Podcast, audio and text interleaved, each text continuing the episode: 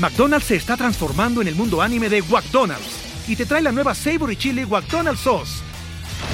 Los mejores sabores se unen en esta legendaria salsa para que tus 10-piece chicken wack papitas y Sprite se conviertan en un meal ultra poderoso.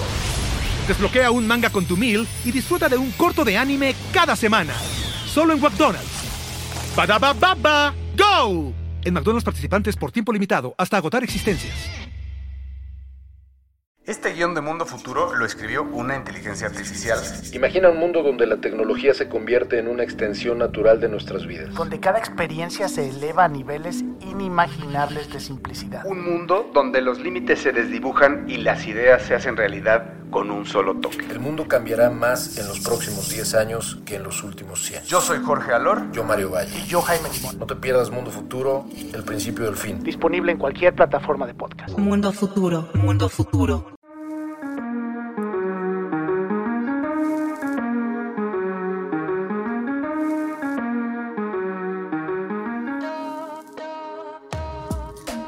Bienvenidos a Espacio Cripto, tu podcast en español para entender la fascinante industria de las criptomonedas y mantenerte al día con lo que está pasando en este mercado.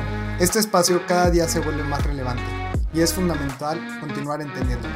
Aquí buscamos describir elementos sobre criptomonedas de una forma simple y entretenida. Yo soy Lalo. Y yo soy Abraham. Ojalá disfrutes este episodio. Vamos. Venga. Hola a todos, el episodio del día de hoy es con Federico Saiz. Él es Head of Business Operations en Bitso, es profesor de finanzas en la Universidad Iberoamericana, fue associate en Promecam, un fondo de inversión en donde analizaba empresas públicas y privadas con el fin de evaluarlas y realizar inversiones, co-founder de Aquí Vino, una startup de suscripción de vinos, fue analista de estrategia para City en, en Latam Cuenta con un MBA por UCLA. Es amante de Python, de los números y pionero de las criptomonedas. Fede, ¿cómo estás, amigo? Muchas gracias por estar con nosotros. Muy bien, muchas gracias a ustedes por invitarme. Fede, pues primero, bienvenido. Gracias por estar. Eres el primer invitado de Espacio Cripto. Y hoy te invitamos para hablar sobre Tesla y Bitcoin. Y justo Lalo y yo estamos platicando sobre todo esto y nos dimos cuenta que necesitábamos a alguien que tuviera una gran experiencia y conocimiento de los mercados financieros para poder diseccionar todo este tema. Entonces, pues bienvenido y primero nos encantaría, ya Lalo dio una muy buena introducción de ti, así que me encantaría que nos contaras un poco sobre por qué, o sea, cuál es tu conocimiento tan profundo de los mercados financieros y cómo obtuviste todo este, toda esta sabiduría.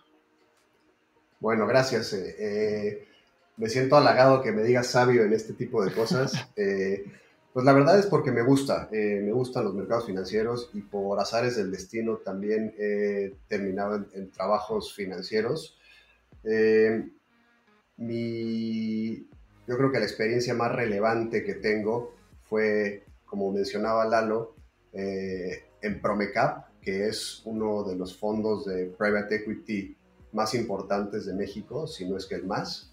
Eh, y ahí lo que hicimos fue mucho, pues, analizar empresas en lo que le llaman los eh, americanos special situations, que son los bichos raros de la industria, y hacíamos todo tipo de magia para hacer transacciones de compra y venta, de inversión, y ahí, eh, pues, fue mucho aprendizaje mucho involucrarme en mercados financieros, tanto públicos como privados.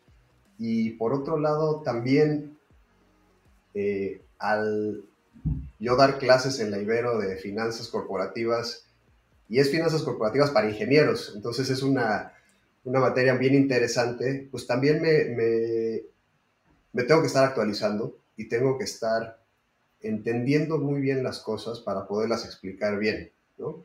Eh, básicamente por ahí viene lo, poco que sé de finanzas. Oye, buenísimo. Y cuéntanos ahorita cuál es tu rol en Bitso, porque también tienes bastante conocimiento del mundo cripto. Bueno, y ese lo, he ido adquiriendo poco a poco en, poquito tiempo, pero sí, eh, mi rol en Bitso, como decía Lalo, es Head of Business Operations. Eh, básicamente eh, podrías equipararlo a un COO, Chief Operating Officer de, esta sección del negocio de, de, Bitso, que se llama Bitso Alpha, y pues todo, ¿no? De todo prácticamente. Entonces, poner estructura, eh, medir las cosas, que, que, todo esté funcionando bien, que todos estemos alineados en el equipo, trabajando hacia el mismo gol, eh, que tengamos eh, buenas proyecciones, que tengamos pues también hasta algo de finanzas dentro de nuestro, nuestra unidad de negocio y la operación del día a día también veo gran parte de eso. o sea, de todo un poco y aprovecho para aplicar mis conocimientos de finanzas en cosas que a lo mejor no son tan, tan evidentes, pero creo que, creo que se puede eh, aplicar en muchas ramas del negocio.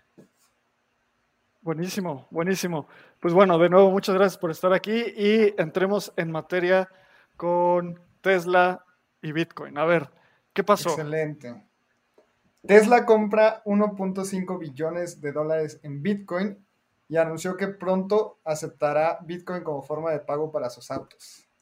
¿Cómo ven este tema? Porque a, mí se me hace algo increíble que Tesla ya esté haciendo esto público. Muchos sabíamos, y Elon Musk siempre lo ha dicho, que es muy bullish en temas de, de Bitcoin, pero me gustaría saber ustedes qué piensan.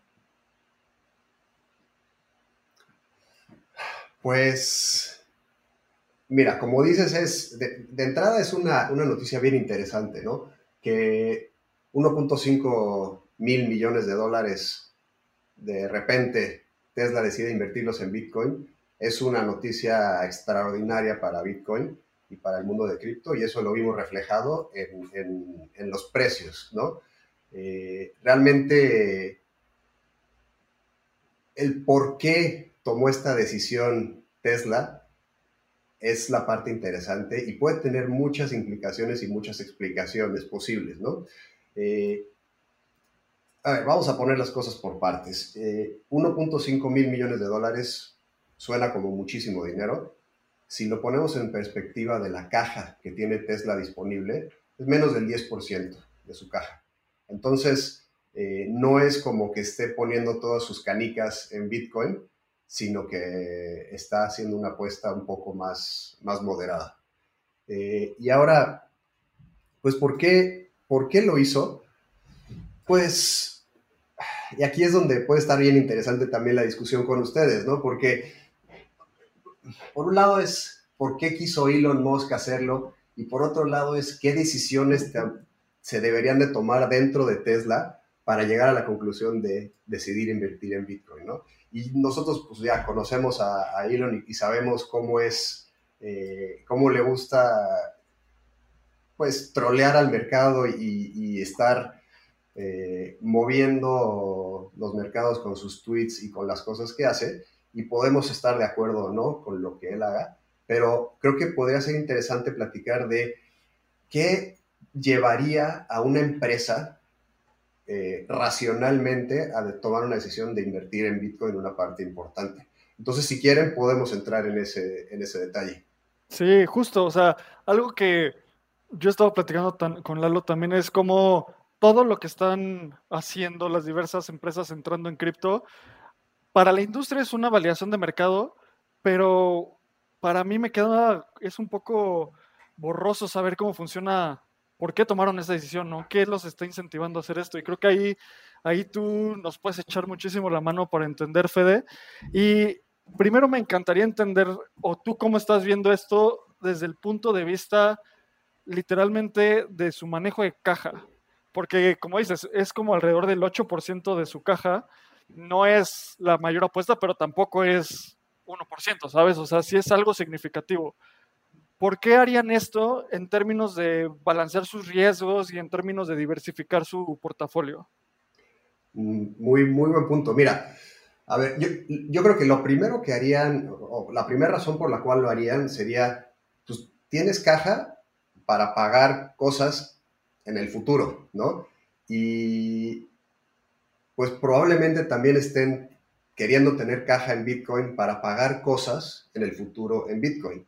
Eso sería como lo más sencillo, ¿no? Mi tesorería, pues si yo tengo gastos en dólares, pues tengo que tener dólares para pagar esos gastos. Es manejar y administrar mi exposición al riesgo.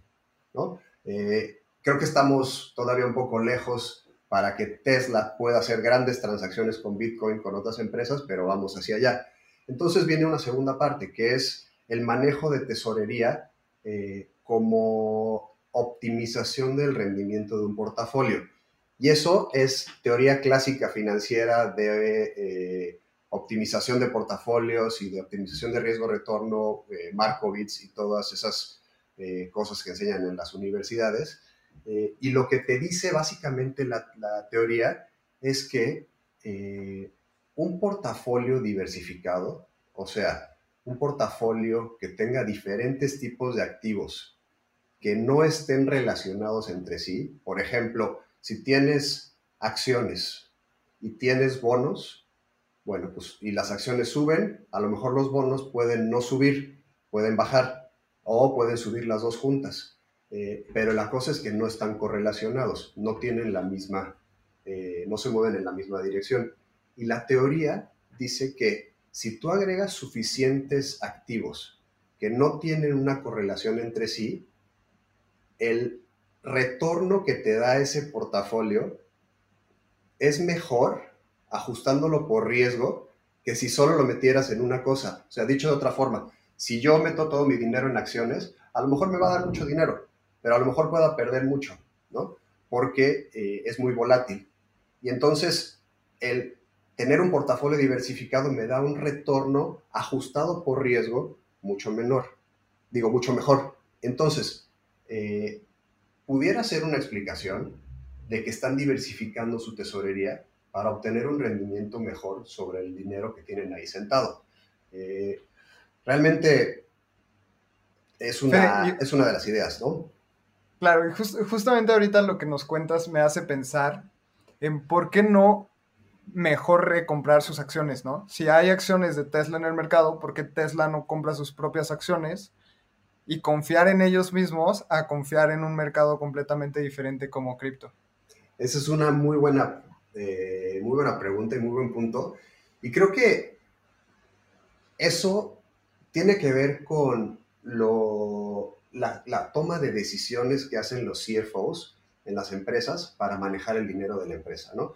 El, mandato de un CFO es manejar el dinero de la empresa para maximizar el retorno de la inversión de los accionistas, ¿no? Quieres maximizar el valor de la acción.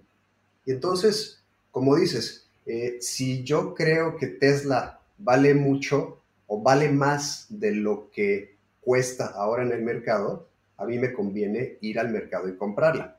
¿Por qué? Pues porque en teoría estoy comprando barato.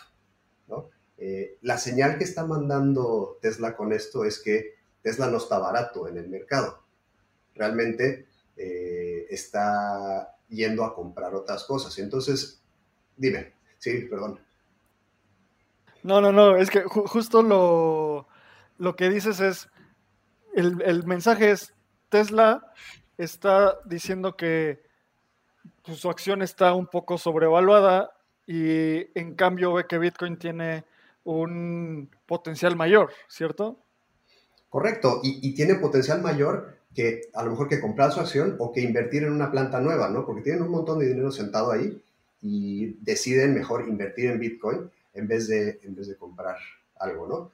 Eh, y entonces ahí lo bien interesante es que dices, a lo mejor están apostándole a que Bitcoin pueda subir, pero acuérdense que, lo que la decisión que toma el CFO es maximizar el valor a los accionistas y el valor es el precio de la acción.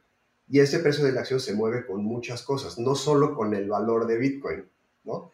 Entonces podrías también decir que el que Tesla haya comprado tanto Bitcoin es una, digamos que, campaña publicitaria, un stunt de PR, y lo que logre con eso es como que hacer un hype en el, en el mercado de Tesla y que la gente compre más la acción de Tesla porque tiene Bitcoin y porque quisieran estar ahí a bordo de ese tren y que suba el precio de la acción. Eh, o puede ser también que le dé más publicidad a Tesla como una marca que se está separando del establishment y como una marca que es más innovadora todavía y que le está apostando a otras cosas. Entonces, fuera del beneficio puramente económico de mantener Bitcoin dentro de su tesorería, hay otros beneficios que se traducen en que pueda subir el precio de la acción.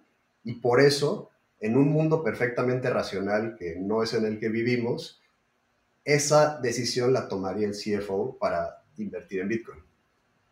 Está bien interesante porque justo lo que dices, que también puede ser una estrategia de marketing. Y ayer vi un tweet de Bitso que, que me gustó muchísimo, que era, nosotros no queremos Lambo, porque el Lambo es el, pues siempre había sido el, el tema, así de que Lambo, Lambo en, en, el, en el ecosistema cripto, y ahora es Tesla. O sea, queremos comprar Tesla en lugar de Lambo y cuánta gente en el mundo cripto no se va a ir por temas de, de Tesla ahora y no en Lambo. Y creo que ahí estás entrando en, un, en una desviación súper fundamental de Tesla, que es, Tesla es la acción o una de las acciones que más le gusta a los day traders y que muchos de los grandes inversionistas piensan, andan shorteando todo el tiempo y piensan que está sobrevaluada y Tesla nada más sigue creciendo en su valor, ¿no? ¿Y por qué es esto? En gran parte porque Tesla tiene una gran comunidad de personas. Literalmente, literalmente existe el término de eh, Tesla Twitter, como existe el cripto Twitter, donde la gente está discutiendo sobre la acción y sobre los valores y sobre Elon Musk. Y con esto abre una nueva puerta a que estas dos comunidades cada vez interactúen más. Por ejemplo, yo no tengo acciones de Tesla, pero ya con esto quiero comprar un poco, ¿sabes? Porque digo, ah, pues, o se están validando lo que yo creo y también tienen un negocio en el cual creo que es la energía renovable mm, productizado a través de un coche eléctrico, pero están en el negocio de la energía. Y entonces estas comunidades empiezan a, a, coincidir. Y también lo que dicen de a Elon Musk le encanta trolear al mercado. Él literalmente en entrevistas públicas ha dicho, yo no respeto al SEC, al Securities and Exchange Commission pero respeto el sistema de justicia. Entonces, siento que esto es también, como dices, Fede, que se están separando, que buscan que Tesla se separe del establishment y cada vez tenga una posición más fuerte en cuanto a marketing y PR. Eh, al final de cuentas, ¿cuál es el punto final que tú ves para esto de Tesla? O sea, sé que falta mucho para seguir, pero una, una, un argumento que he escuchado es que pues, Tesla está comprando Bitcoin para después venderlo en tres veces, ¿sabes? Porque va a venderlo a un, a un rendimiento. Tú como experto, ¿cómo, ¿cómo ves eso? ¿Crees que es así o crees que lo están comprando para tenerlo por meses, años, indefinidamente? Es una, es una buena pregunta. Yo creo que, mira, la, la, analogía que creo que vale la pena hacer es que es, es como un gasto de marketing pero que no gastas el dinero. Entonces, ¿qué hizo? Compraron Bitcoin, les dio una buena eh, exposure y les dio un, boost, tanto a Bitcoin como a la acción, entonces fue un double whammy ahí. Y por otro lado, no te lo gastaste, lo tienes ahí. Te dio beneficios, pero lo tienes todavía en tu tesorería. Y luego pues ya la decisión de venderlo después eh, en un poco tiempo a un, a un precio más alto o de quedárselo más tiempo, yo lo que creo es que si hicieran eso, si hicieran el de vender en corto plazo, probablemente sí estuvieran pues, corriendo riesgos de que hubiera alguna investigación de la, de la SEC, eh, porque es muy cercano a manipular el mercado, pero pues igual y jodelean durante mucho tiempo y Tesla acaba valiendo más por los Bitcoin que tiene que por el negocio en sí, ¿no? Todo puede pasar. Yo aquí tengo una pregunta que, me encanta hacer sobre este tema y es la siguiente. ¿Ustedes creen que después de la compra de que Tesla haya, haya comprado Bitcoin, es más seguro comprar Bitcoin? La respuesta corta es sí. Entonces, hace una semana era mucho más riesgoso comprar Bitcoin y ahora ya es, ya no es tan impresionante el tema de que una empresa compre Bitcoin. mi, o sea, yo voy a la definición de riesgo y riesgo es volatilidad. Eh, y entre más, ¿y qué es lo que pasa? Cuando hay poca gente comprando y vendiendo, hay mucha volatilidad. Cuando hay mucha gente, la volatilidad baja. ¿Qué está pasando con el anuncio de Tesla y todo? Hay más gente que está comprando y vendiendo. Entonces, pues lo que va a pasar es que la volatilidad va a ser menor. Por lo tanto, va a ser menos riesgoso, en mi opinión. Me encanta esa definición tan, o sea, tan específica y como arraigada a la teoría. Y también yo quiero traer un punto que es más de un mercado irracional que es en el cual vivimos, que es después de esta compra de Tesla, literalmente cualquier CFO puede ir con su board y decirle, el hombre más rico del mundo ya lo hizo. Qué bueno, el hombre más rico del mundo es Elon Musk, que le encanta tuitear y muchas cosas, ¿no? Pero ya lo hizo. O sea, ya no somos los primeros, ya no es una empresa de, con un market cap mediano como es MicroStrategy, que aún así es una empresa súper relevante, ya no es Square con 50 millones de dólares, es la empresa del hombre más rico del mundo y una de las empresas más innovadoras en todas las industrias. Entonces, es una validación súper relevante a nivel de tesorerías y a nivel CFOs y CEOs. Y aunque, aunque Elon Musk te pueda caer mal o bien, es la persona más rica del mundo y tienes que analizarlo porque algo está haciendo bien, ¿no? Entonces... Sin duda. Y, ¿sabes qué? Ahora que mencionabas lo de MicroStrategy, es bien interesante. ¿Quién validó a quién, no? Ahora, entonces, ¿quién había oído de MicroStrategy antes de que empezaran a comprar Bitcoin? Nadie. Poquísima gente. y yo creo que ahora la validación va en el otro sentido, ¿no? ¿Quién había oído de Bitcoin antes de comprar, antes de ver que Tesla lo compró? Y yo creo que hubo una, un gran sector de la gente que a lo mejor ya había oído de Bitcoin, pero no lo había visto como una realidad de algo, de un activo invertible hasta que Tesla lo compró, ¿no? Entonces, ¿quién está validando a quién? Es un juego bien interesante ahora. Y justo ahí, a mí me encanta analizar los tweets de Elon Musk y Michael Saylor, el CEO de MicroStrategy, Hace unos meses Michael Saylor le tuiteó así como, oye, pues si quieres, yo he comprado más de un billón de dólares en, Bitcoin en los últimos meses y yo te puedo compartir mi playbook de Rocket Scientist a Rocket Scientist. O sea, yo creo que también eso abrió mucho el apetito de Elon de decir, órale, o sea, sí se puede comprar más de un billón de dólares sin mover el precio. Y es otro punto que no hemos platicado, o sea, compraron 1.5 billones de dólares y el impacto en el precio vino después del anuncio, no durante la compra. Eso es igual otra validación de mercado súper importante porque eso quiere decir que es un mercado con liquidez y una profundidad interesante. ¿Cómo ves eso, Fede? Yo creo que sí, y ahí te habla de una buena estrategia de ejecución, ¿no? Porque si, si se hubieran aventado, como dirían, como el borras a comprar, hubieras visto un movimiento de mercado impresionante, pero pues lo estructuran de tal forma, seguramente a través de OTCs y acuerdos previos para tener precio, y no movieron el mercado. Se movió, como dices, después de que salió la noticia. A mí, a mí me queda la duda sobre cuántas personas no están haciendo lo mismo que Elon Musk ahorita, después de la compra de Tesla. Porque, ¿cuántos CEOs no están ya muy bullish en tema cripto y quizá ahorita se esté llevando a cabo el próximo OTC deal que pueda, que pueda romper noticias, que pueda hacer que el precio suba igual y todo este tema que puede ser muy grande en instituciones. 100%. Y sabes, ahí, la semana pasada MicroStrategy hizo, bueno, hosteó uno, un evento específico para compartir cómo comprar Bitcoin a nivel eh, institucional y se registraron más de 8,000 personas y eran CFOs, CEOs, analistas de, asignación, todas estas personas. Y literalmente Michael Saylor está cada vez empujando más esto, más instituciones, y esto apenas está empezando.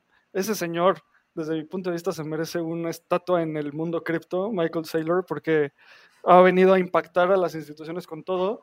Y yo les pregunto, he escuchado, he visto rumores que viene Apple, ese es el, siguiente que se escucha. Y Fede, tú nos contabas algo de por qué lo harían, o sea, ¿por qué harían esto si dónde tienen su dinero que incentivaría a que compren Bitcoin otras empresas y mismo Apple? Claro, eh, de lo de Michael Saylor, que, que, pongan su nombre en un bloque, ¿no? De la blockchain. 100%, seguro. Y pues sí, a ver, se ha criticado mucho Apple en, los últimos años de que tiene muchísima caja, mucho dinero ocioso y que no, no hace nada con ese dinero. Eh, incluso había tenido más dinero que las reservas de varios países en, en el mundo. Eh, y pues sí, o sea, es otra vez el, el, el, juego entre lo racional y lo irracional. Si, y, y, qué crees que vaya a dominar? ¿no?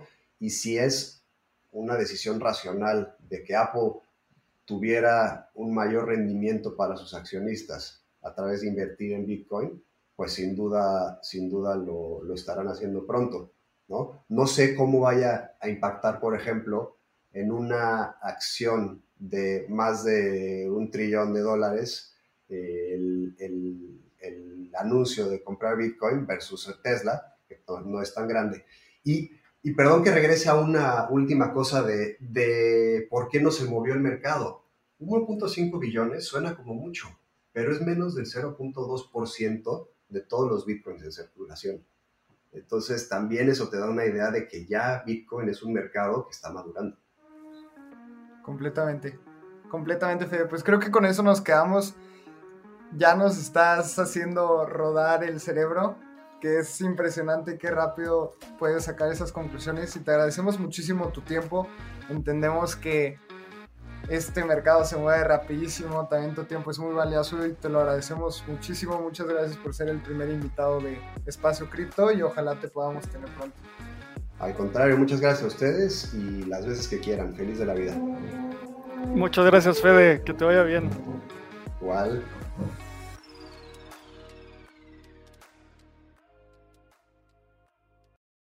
With the Lucky Land slots, you can get lucky just about anywhere. This is your captain speaking. Uh, we've got clear runway and the weather's fine, but we're just going to circle up here a while and uh, get lucky.